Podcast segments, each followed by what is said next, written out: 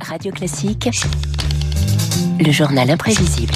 Le plus jeune président de la République de l'histoire nomme le plus jeune Premier ministre de l'histoire. Je ne veux y voir qu'un seul symbole, celui de l'audace et du mouvement. Bonjour Marc Bourreau. Bonjour David, bonjour Oh. C'est à le tous. journal imprévisible aujourd'hui, la carte jeune, l'enfant prodige, l'ascension fulgurante, quelques titres de la presse après la nomination à 34 ans de Gabriel Attal. Gros plan donc ce matin sur la précocité, sur ces petits prodiges, les petits génies qui ont toujours une place à part dans la société. Et une question, à quoi reconnaît-on un jeune précoce en politique, David Eh bien, aux archives exhumées de l'INA. On vous l'avait bien dit dans cette émission de Bruce Toussaint en 2011, Gabriel, l'étudiant de 22 ans, était déjà le Premier ministre de sa fac. Moi, je crois pas vraiment à cette idée de dépolitisation de notre génération qui est souvent avancée dans les médias ou dans certains ouvrages. Les jeunes, euh, je pense, ont plus de convictions que jamais. Est-ce qu'il ferait un bon politique Moi je voterai, moi je voterai pour lui. C'est lui le futur président futur. Ouais. Donc ces images vaut- valent très très cher. Il venait d'avoir 18 ans, il était beau comme un enfant, fort comme un homme.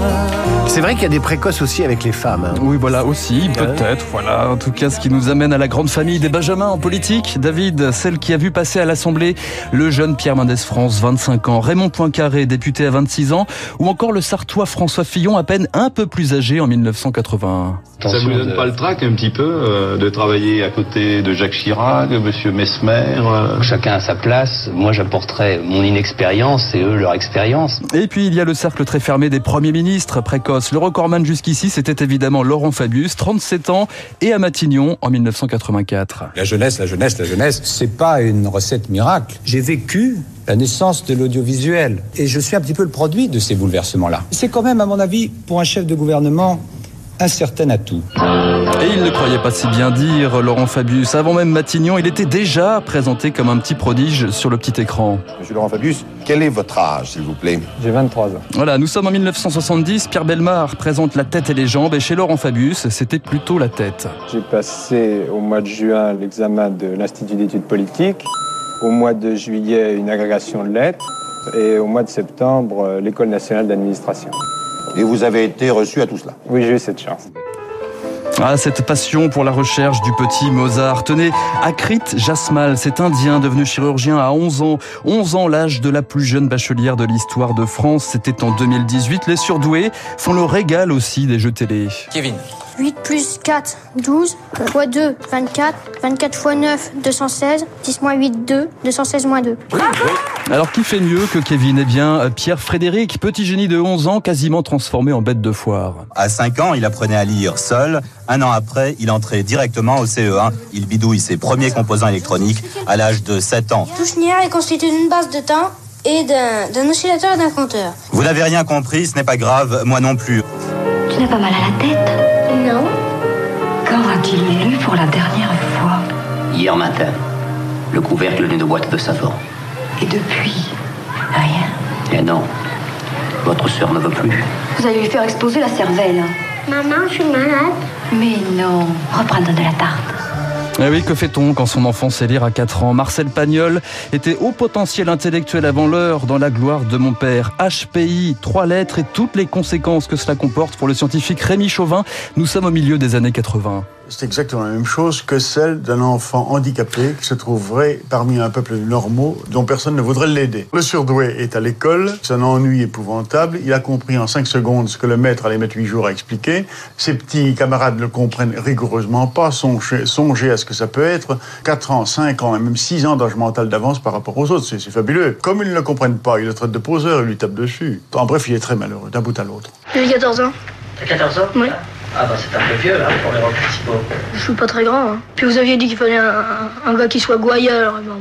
Dans la vie, tu es plutôt triste ou gay Oh, moi je suis gay, je suis pas triste. À la jeunesse, c'est un art, écrivait Oscar Wilde. Vous aurez reconnu, David, le casting de Jean-Pierre Léo. Quel est devenir l'intemporel Antoine Douanel dans les 400 coups de François Truffaut Certains brillent par leur spontanéité. Souvenez-vous de Charlotte Gainsbourg ou encore de cet enfant de 13 ans qui marquait les esprits dans cette comédie bien connue. Allez, Momo, fais-nous le perlequet noir. Maintenant, tu peux boire, Emmanuel. Si tu bois froid juste après ton potage chaud, tu vas faire sauter les mailles de tes dents. Benoît Magimel, splendeur, ascension et retour brutal à la réalité pour les enfants dont il parlait il y a quelques années. C'est vrai que les mômes, il faut faire attention à eux quand ils sont sur les tournages parce que Euh, tout le monde les aime, tout le monde les encense, et ils découvrent tout d'un coup un autre univers avec des adultes qui les écoutent.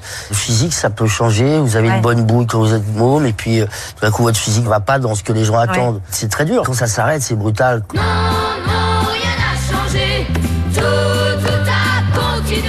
Ah oui, ça change pas vraiment hein, finalement le culte de la précocité et ses revers. Difficile de marcher dans les pas de Rimbaud, de Malher et pourquoi pas de Mbappé et de Shirley Temple. Souvenez-vous de Jordi. C'est dur, dur être bébé. Et s'il n'y avait pas aujourd'hui une injonction à être le plus précoce possible, des proches ironisaient d'ailleurs dans son costume de Monsieur Cyclopède. Aujourd'hui, c'est à vous que je m'adresse, chers enfants.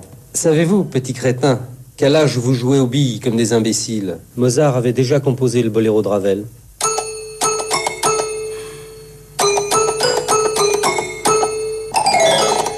Fastoche. Étonnant, non Étonnant, non Monsieur Cyclopède, irremplaçable, inoubliable des proches. Merci Marc Bourron. On retrouve le journal imprévisible. c'est un brrr. Je recommence On recommence, allez-y. On retrouve le journal imprévisible sur radioclassique.fr.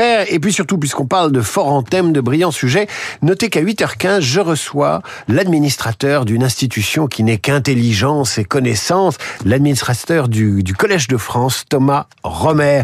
Le Collège de France reçoit quand même 100 000 auditeurs par an. On en parlera avec lui tout de suite, le décryptage d'un autre surdoué de l'économie.